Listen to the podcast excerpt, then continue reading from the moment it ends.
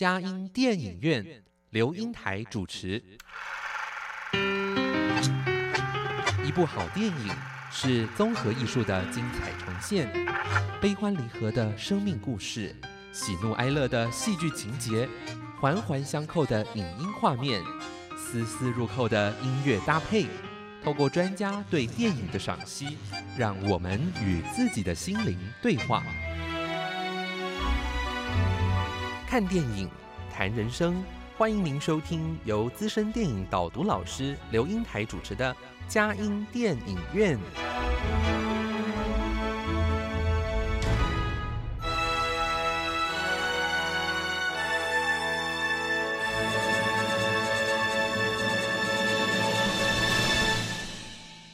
呃，今天我非常荣幸，而且因为我一直想要邀请他，都因为他当老师，嗯，就是老师哈，而且在这个呃在教学的过程中，呃，就陈建龙老师，中校国小的老师，这只是一个简单，但他的生命是非常丰富的。哎，呃呃，建龙老师，很高兴终于邀请你到我们的节目里来了哈。那呃，建龙老师，我想能不能是我知道你在电影。这个这个区块里面，哈，好努力了很久，而且我想应该是从小就喜欢看电影吧？你可不可以跟我们讲一下，你为什么会在教学，而且的你的学生好幸福，可以透过你可以认识很多好电影，而且好像后来你也把那样的一个脚步慢慢的推展到学校，让很多老师跟你一起借着。电影来做的教学，甚至现在到我们的影展，好到我们的社会中发挥你更大的影响力。可是你很年轻哦，非常难得哈。阿建荣，那就麻烦您呃自我介绍一下，还有跟电影的缘分呢。嗯，英台老师好，还有各位。听众朋友，大家晚安。呃，我是来自中校国小的陈杰荣老师。那我应该是受到父母亲的影响，就是从小就非常喜欢看电影、看电视。你父母在做什么的？呃，其实爸妈都只有国小毕业而已，真的，所以就是在呃，就是小时候，就是我们家是在卖鱼。啊这样子啊，对，所以我们朋友都说，呃，就是呃阿信的故事啊，呃某一个成分，呃在我的生命里有类似的味道，这样子。那他们真的，呃，以他们这样来说。呃，鳗鱼之后晚上，哎，晚上他们都很早睡觉吧？对，所以以前就是我们看八点档，最多只能看到九点，就必须要睡觉了。哦，对，但是我一直记得，就是妈妈以前就会告诉我们说，她她如何从台南坐火车跟阿姨一起来台北追星，就是看了，她大概看了超过五十遍，呃，看梁山伯与祝英台。哎，就来台北追林波跟乐蒂，哇哇哈！对对对，小有边，小有一点关联性。我说我姓刘，不姓祝。所以呢，呃，等到我从呃国中开始，其实我自己就有呃发现，说我好像对影像特别呃感兴趣，而且在影像的世界里面，会觉得自己。呃，从中有得到很多的人生的启发。那高在高中呃那时候的联考时代啊，压力非常大，所以我每次呃在这两呃两个月的这种煎熬当中啊，就是呃在台南跟李安导演一样，去台南的全美戏院看二轮电影。哇哇，讲起来好像有点。洋洋得意哦，我跟你一样，跟国际大导演，对，我们都可以在，也因为受了这样的一个熏陶，是，而且这呃，而且这一间全美戏院呢，它会放映的不只是普通的商业电影，我还记得我高中看的第一部所谓的呃独立电影，或是我们称为艺术电影，叫做《蓝色情挑》。哦，就是我心目中的西方电影女神朱丽叶·碧诺许演的啊，在呃，我我记得我第一次看的时候，几乎就呃中间睡着了二十分钟半个小时，但是醒来之后，居然剧情还连得上，就可以知道这个电影的步调是多么的缓慢。但是呢，醒每隔几年，你重新后来呃到了。现在的国北教大，嗯，啊，念大学的时候啊，啊，重新再看了《蓝色情调》，你就会发现这一种电影，每次每隔几年，人生不同的康脏的时候啊，你都会有不同的感受。嗯，这就是好的电影，呃，就呃，就值得我们一直呃一直呃反复咀嚼、反复观赏的原因。而且在不同的生命阶段再去看这种电影，哈，我觉得就有不同的那种意义，还有那种。哇，那我觉得那个那个啊，就像国王的心意吧。所以后来我因为太喜欢电影了，所以我原来应该要毕业之后出来实习，我就特别请呃教授啊把我当掉一科，所以就因为学分数不够，所以我就大五那一段时间就去春晖电影公司上班。那在电影公司上班的那一段时间里面，也让我。能够有机会，就是整个整天脑袋里面全部沉浸在 对电影的氛围里面。啊，所以那时候呢，老板呃买了什么新的电影，我们就要开始从啊想片名，还有海报如何设计，文案怎么撰写，故事大纲怎么介绍，怎么写新闻稿啊，怎么找其他的业者一起来谈活动，啊，或者是要不要邀请明星来台湾等等，哇。在这过程中，原来你那时候到春晖电影公司这一年的当中，对你来说，哇，生命有一个很大的一个转变哈。所以有的时候人家言毕，我们还得。那时候爸爸妈妈也都觉得说，言毕要做什么？怎么不赶快出去当呃教书这样？我说，因为我呃在那时候就是因为近视太深，嗯嗯呃没有办法当兵。对对对。所以呃，我只是觉得说，我如果提早就出去当呃。教书的话，其实只是先多赚一年的钱，但是在人生的这一个很重要的十字路口的时候，觉得呃要有这份勇气去做不一样的尝试，至少给自己一个圆梦的机会。对，呃尤尤其我觉得在这要去呃到。职场，尤其是要做老师，我觉得那个生命的丰富性，我觉得对于教学是有很大的帮助。对，就像一台老师说的，其实呢，我们呃以前传统的师资培育的制度啊，其实很多呃我们很多的老师，其实在毕业没多久就开始教书了。对。但是如果我们有更多的机会，能够有不同的人生阅历的时候，带给孩子会有更广阔的天空。这也是为什么新。的师资培育法，甚至现在我们都鼓励，就是也许在呃有不同的工作经验或是不同的年纪，大家呃在人生阅历上走过一回之后，再回来当老师，或者是我们有很多其他的社团老师等等，其实都可以带给孩子更多不同的呃人生的体会。对，尤其我觉得在你春晖那一段时间哈，呃，我我大概也都有跟春晖有接触过，后来又变成东辉电影公司，他们在做一些延续。那我觉得好像呃，你的一条龙的训练对你来说有很大的帮助。可是你好像后来选择了一个，你也出了一本书，会声会影会品德会品德，哇！把这样的品德跟电影再做一个结合哈，那你也等于在这一条龙当中，你去选择最困难的文案性质，因为文案要怎么样去发挥它的这个电影的影响力？哇，这个是太……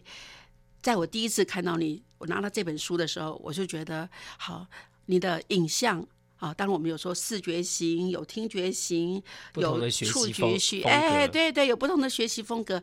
可是我觉得你。哎，视觉型的人还是最多哎，我们的学习都视觉型的多，所以你选择了非常重要的，让学生能够啊能够有看到电影，而且有故事，让我们的印象更深刻。听觉有的时候，所以人家说我说了那么多遍，你怎么还学不会呢？因为毕竟听觉型的人是少数的。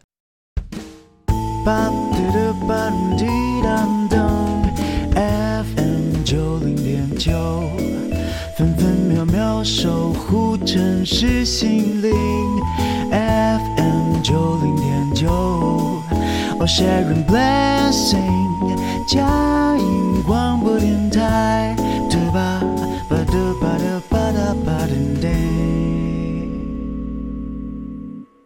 各位亲爱的听友，您好，今天佳音电影院我们邀请的贵宾是陈建荣老师啊，呃。哎，建荣，呃，我我想刚才我们提到了，呃，我我看到的第一部你的书叫《绘声绘影会品德》，对对。好，这本书好像你也介绍很多电影，这个电影有哪些品德？好，做一个连接。好，那呃，说实在，呃，这样的教学是非常棒的。好，那而且你又加上有些教案。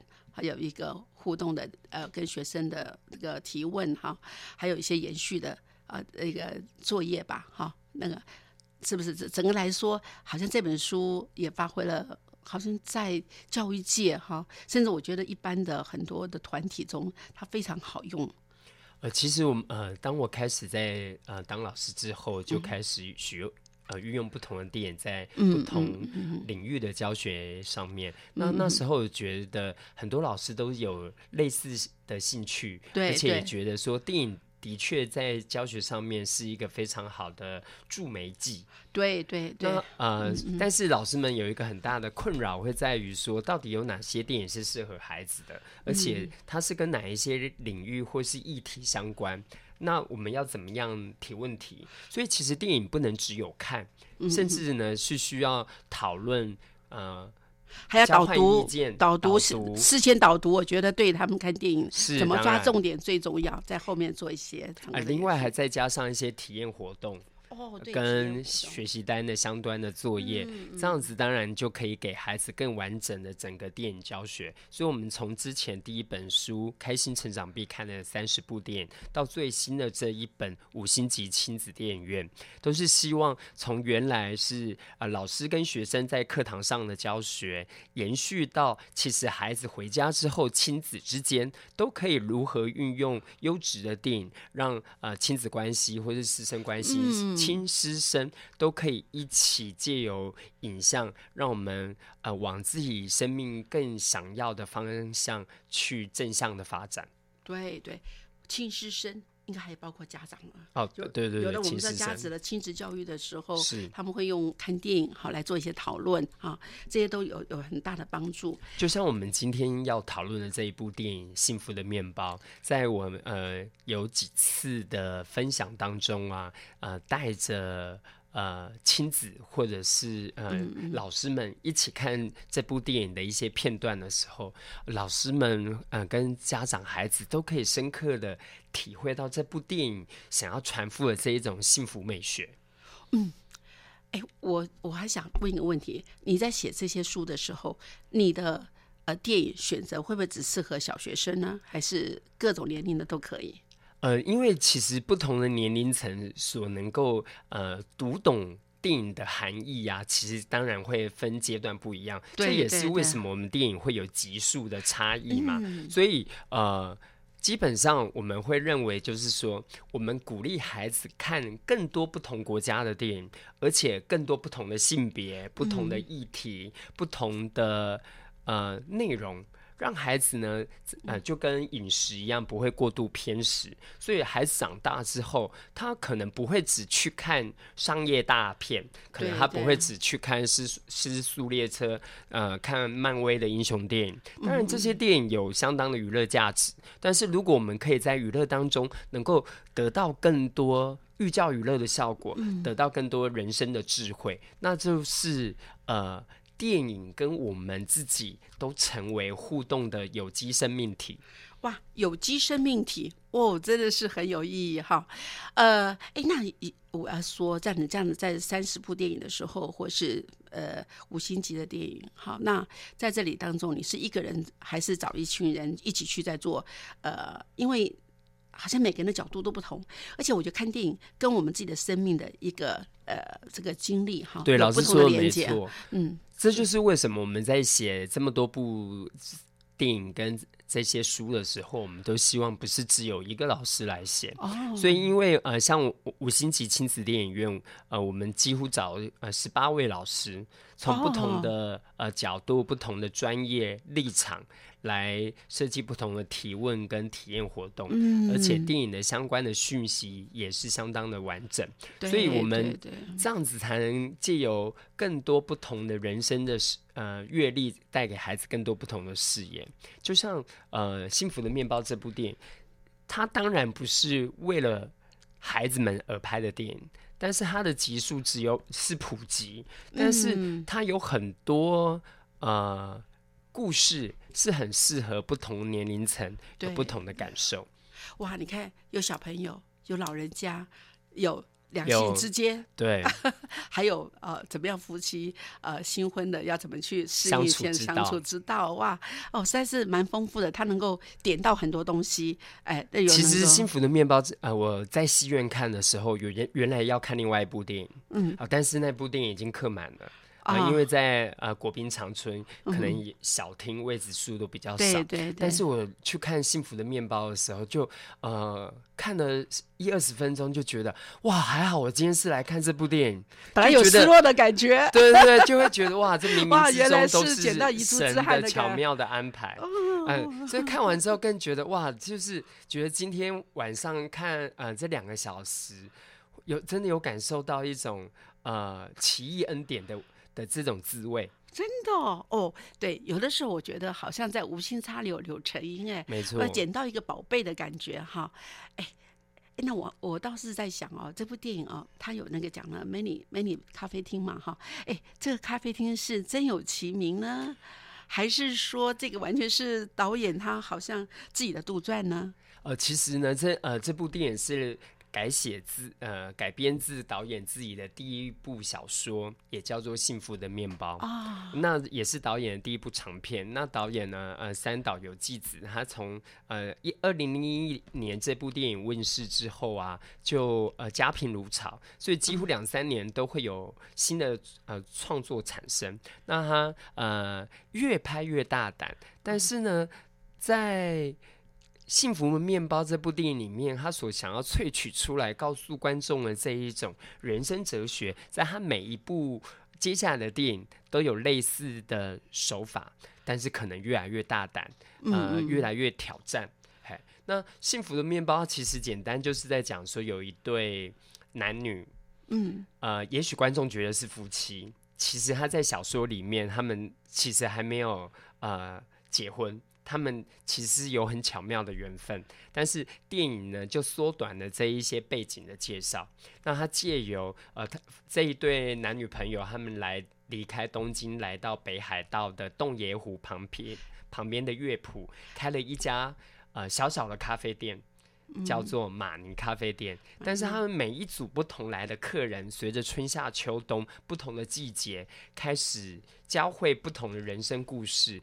也疗愈了主人男呃男女主角，对，那第一段跟阿尚，对，呃，李慧她是一个呃从小就很孤单的孩子，一直长大，所以她心里面一直有一个暗黑的缺口，有一个可能有一块是别人都走不进来的内心世界。那在夏天的时候呢，有一个呃失恋的女生，好来到呃。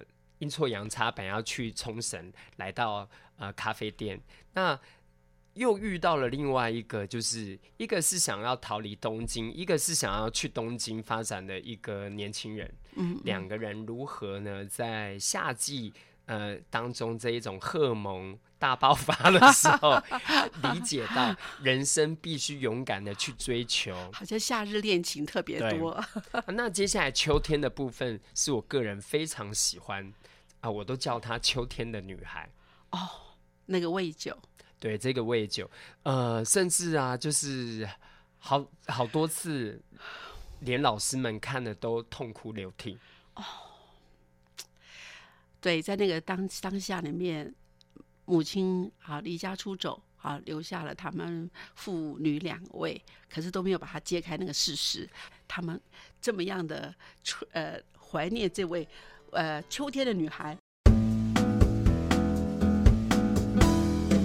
FM 九零点九，Everywhere Every Moment，分秒守护城市心，广播电台，为爱守护你。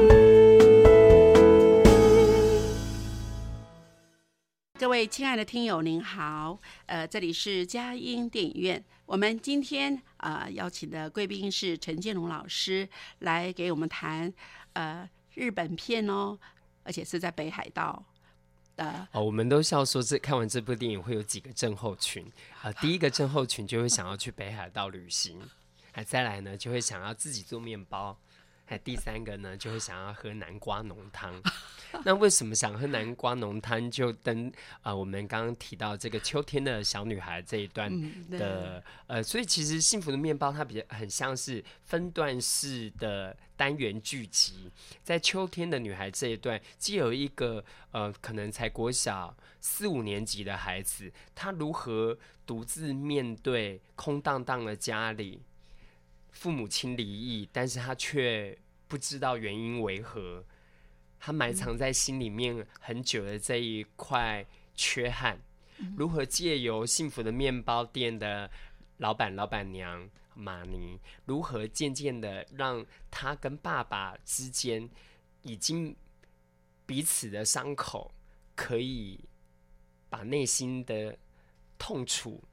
借由南瓜浓汤，最借由食物说出来，而且他最后，嗯，女主角特别为男呃为为酒这个小女孩呃煮了南瓜浓汤之后，她喝了第一句话说很好喝，但是和妈妈煮的不一样。爸爸才鼓起勇气告诉她妈妈不会回来了。那女主呃小女孩呢就。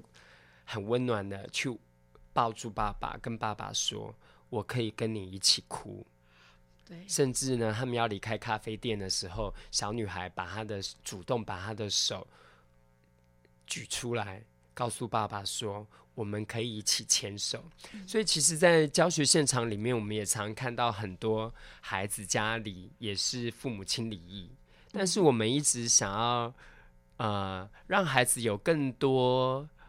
理解的地方就是这些都不是你的错，嗯甚至有的孩子他们也自己知道，其实有时候父母亲离婚，他反而感觉也好，因为爸妈不再吵架了。对我在学校也是辅导学生的时候，有时候还好他们早离婚了，否则的话这个后果不堪设想。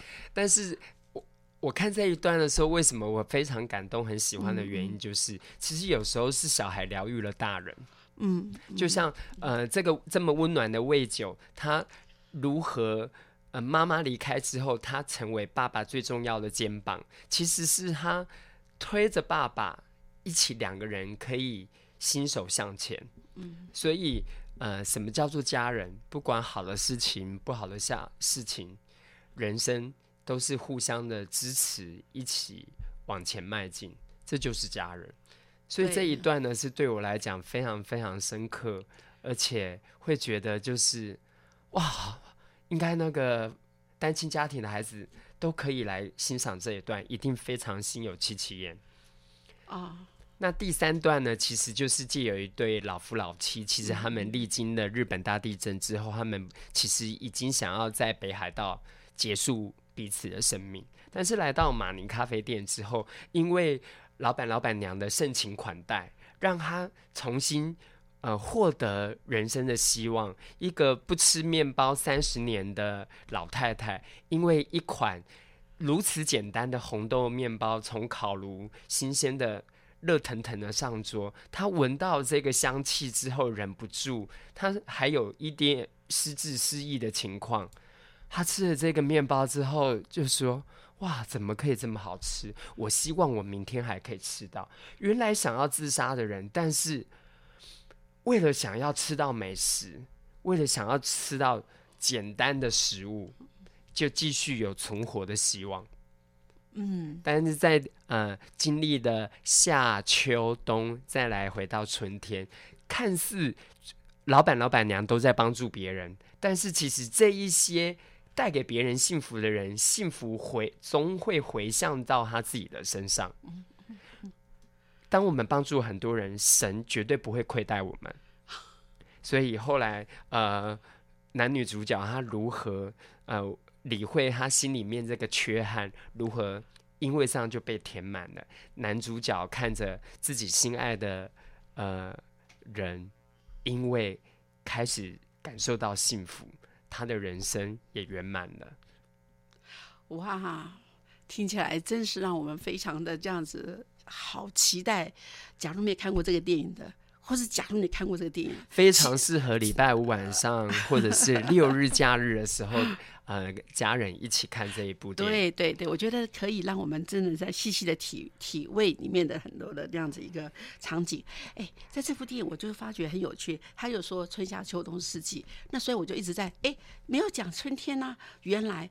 先讲夏天夏日的恋情，还有呃秋天的一个遗憾，但是又是能够从遗憾中能够重新重新出发，又看到冬天他们在那样当下里面，好这样看起来好像生命的终了的感觉，可又怎样怎样创造这个。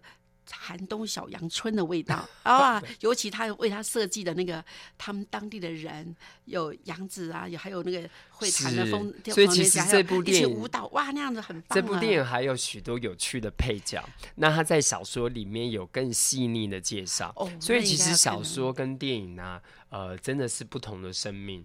那如果大家看完电影之后啊，其实也真的可以去呃买或者租小说回来看。哎，我觉得导演很难得哎，因为通常是在导演哈，他只呃取自于别人别人哎自编自演，可是他等得到电影的时候，他就做了一个取呃裁剪，对，在有用电影的。画面东西出来，可是，在小说里面就可能更细致的去讲了人性中的一些呃枝微末节的一个心理的揪心的地方，我觉得很不简单。是，所以这部电影呢，就是我常常说，这是我这这五五六年来非常喜欢看的一种电影类型。我们姑且说它是日系疗愈型电影。这种日本呢的电影呢，向来有一种。细腻的质感跟缓慢的步调，所以对很多观众来讲会觉得，哎呦，这个剧情都没有更多的高潮迭起，哎，会感觉上不刺激。但是其实我们每个人的人生也是这样子，我们每很少每每天都像坐云霄飞车这样有这么多的高呃呃起起伏伏。但是呢，呃，日系疗愈型电影呢，它有几个特质。这种呃，这个特质酝酿了它这样的底蕴。比如说呢，它一定会卖一个东西，可能比如像《宁静咖啡馆之歌》就是卖咖啡，《恋恋铜锣烧》就在卖铜锣烧，嘿，或者是海鸥食堂，我也很喜欢这部电影。好，我甚至还因为海鸥食堂跑去了赫尔辛基找这家餐厅。啊，所以啊，幸福的面包店的这一家咖啡店马尼啊，它其实在北海道啊，真的是真实存在的。嗯，所以呃，可是发生有那么多故事吗？哦，那当然就是导演，对对，导演的巧思，对 啊。那第二个呢，就是他一定会搭配的美景，嗯，比如说像我们会常看到日本电影，就会呃，樱花在他们的每一年是非常重要的生命仪式。对对，好，那像幸福的面包，我们就在电影里面可以看到北海道的呃洞爷湖的四季的美景变化，春夏秋冬。所以我呃第一次看的时候，我在想说，哇，这部电影要分这么多个季节来拍吗？是不是整个 拍摄的时时间都变拉的很长？这样啊，还有第三个呢，就是我们刚刚讲美食美景，再来第三个就是美人。这个美人呢，不只是说外表的的样貌而已，而是说是。会遇到一群心里都有美的人，嗯，那他们也许不是家人，他们没有血缘的关系，但是因为呃命运的偶然与巧合，聚集在这一个地方、这一家店、这一个地区、这一家旅店，让他们呢生命当中产生了更多的交流交织，而改变彼此的人生。对，好，这就是我们讲的日系疗愈型电影的三大特质。对，谢谢你还帮我们做了个整理。但是我倒觉得，呃，在这里面哈，呃，这部电影我觉得有点像深夜食堂里面遇到是是是 遇到不同的顾客所发生的一些故事，一段一段的做一个曲解啊，真的很难得哈。那当然了，这部电影哦，原来哎，我们我们木栅有一个叫做“等一个人的咖啡”，有有有有，我还特别去那家电影去去看。这里有星星、盼望和爱，分享喜乐、祝福、平安，分秒守护城市心灵。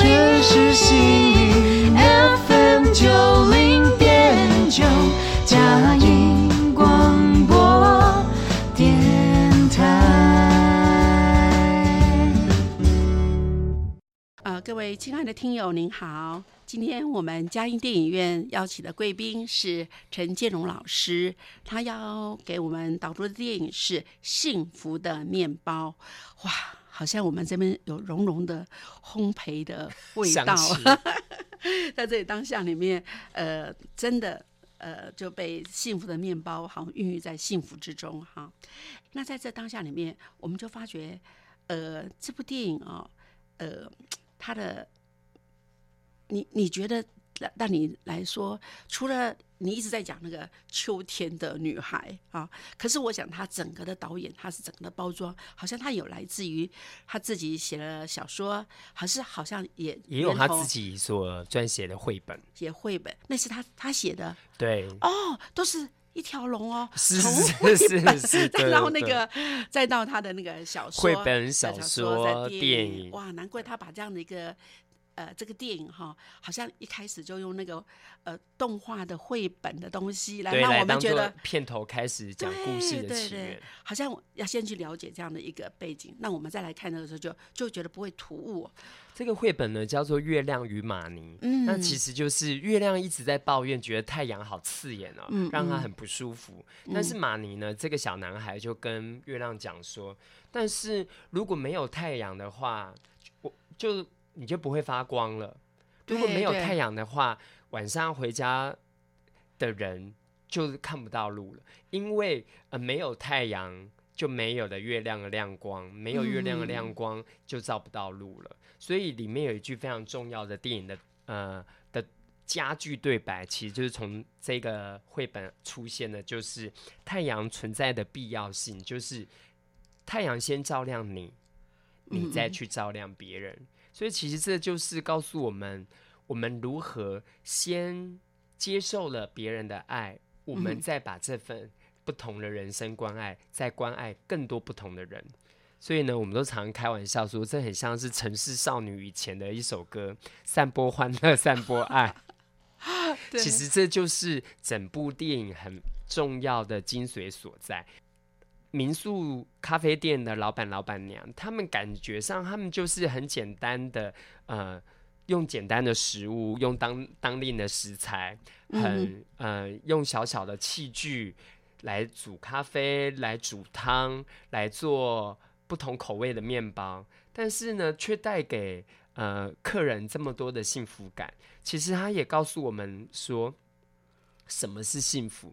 其实幸福就是在我们日常生活很多很多的小事情不断的累积，可能是今天早上哦，因为放暑假，我可以很悠闲的起来冲杯咖啡，自己做份早餐，或者是对妈妈来讲，孩子去上学了，她可以在家悠闲的看一本书，听个音乐。啊，对孩子来讲，他今天可能可以得到五分钟、半个小时，呃，去打他自己喜欢的电动，有很多很多的小确幸。但是这些小确幸呢，很重要的一个来源就是，当我们把幸福给别人的时候，我们会得到更多的大幸福。对，在这电影里面，我发觉还有一个人物，哈，他每个人物都在付出，那尤其杨紫。他很喜欢就做玻璃的吹玻璃，吹吹哎，他做出来都很精巧，都是唯一一件的。那一件他呢，偷偷给别人，就为每每一个人做量身定做，量量身定做。做，我觉得这个他很细腻的观察。对，还有那个呃，弹电风琴的手风琴，手风琴，对对对。那他哎，阿布先生，阿布先生，他他看到那个人他们在悲伤的时候需要需要他，哎，他看大家聚在一起需要欢乐的时候，他就把音乐带出来，每个人就。自己所穿专长的去给别人他们的幸福感。当然会有影评人说这部电影啊会有点过度炫、过度浪漫。哦，但是其实我觉得，呃，它跟很多讲这种美食的疗愈电影比较起来，它当然某一部分的是浪漫，但是它其实不没有过度自溺。嗯嗯，它其实一直要告诉观众就是美景佳肴。更重要就是要乐于分享。嗯，对。呃，当这里面我发觉，哎，幸福里面这个导演好像有加了一个理念：不要我执。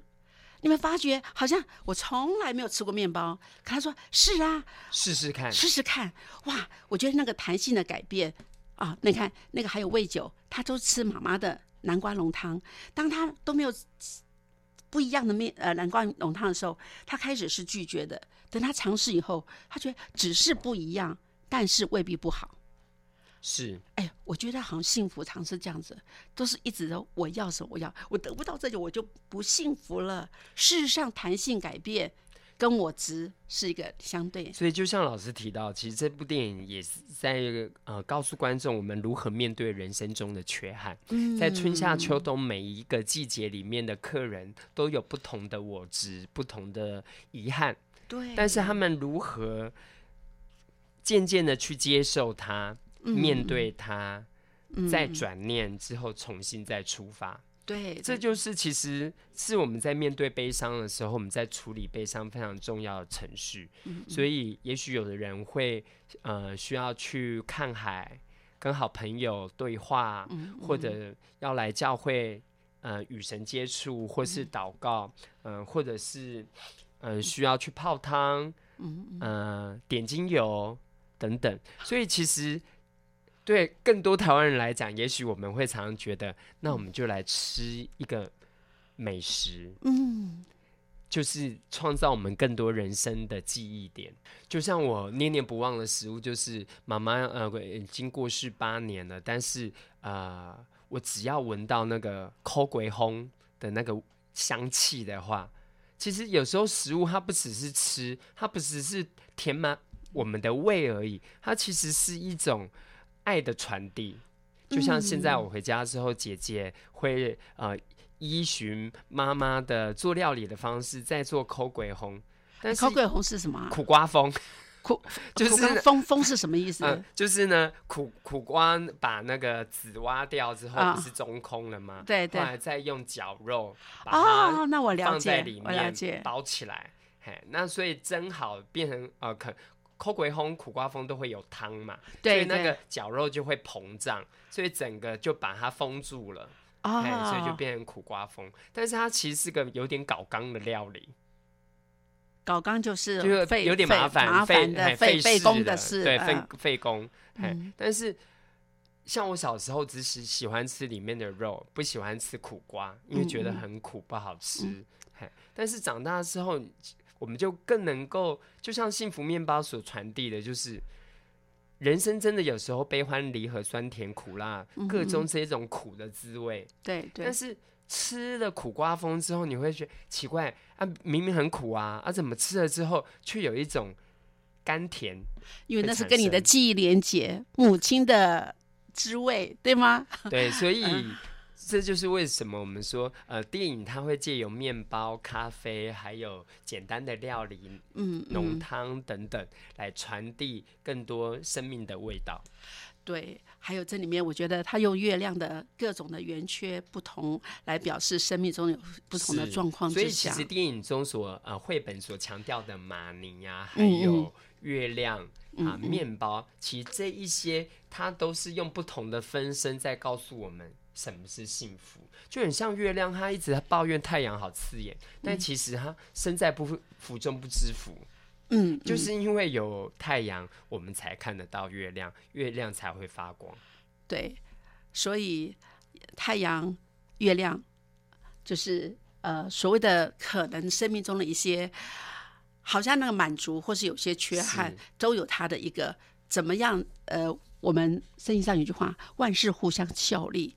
叫爱神的得益处，不管得失不得失，我觉得这些都对我们生命中是有意义的。哈，谢谢，呃，建荣，我们时间上真的是不太够哈，但是我觉得以后有机会我们再邀请你来谈。但是怎么样让我们时时找到幸福的小确句？对，就像这部电影里面男主角讲了非常重要一段话：，什么叫幸福的人生？绝对不是有钱，而是如果我们能够跟。呃，喜欢的人在喜欢的地方过喜欢的生活，这就是人生的大幸福。在喜欢的地方地方过喜欢的生活，但是更重要喜欢的人。但是呢，呃，在现在的这样的时代里面，其实这三种喜欢有一种已经蛮厉害的了。有三这这三种啊，在喜欢的地方、喜欢的人、做喜欢的事情，其实这三种能够有一个已经很幸福了。哦，对对对，所以要知足了，对不对对？好，呃呃，谢谢建龙今天跟我们分享幸福的面包。呃，我想各位听众朋友也会孕育在那种面包的那种幸福感当中。好，那我们呃祝福大家呃在这个。这个礼拜喜呃平安喜乐有阻碍相随，也谢谢建荣来我们的当中。好，下个礼拜空中再见，谢谢大家。分分秒秒守护城市心灵，佳音广播电台 FM 九零点九。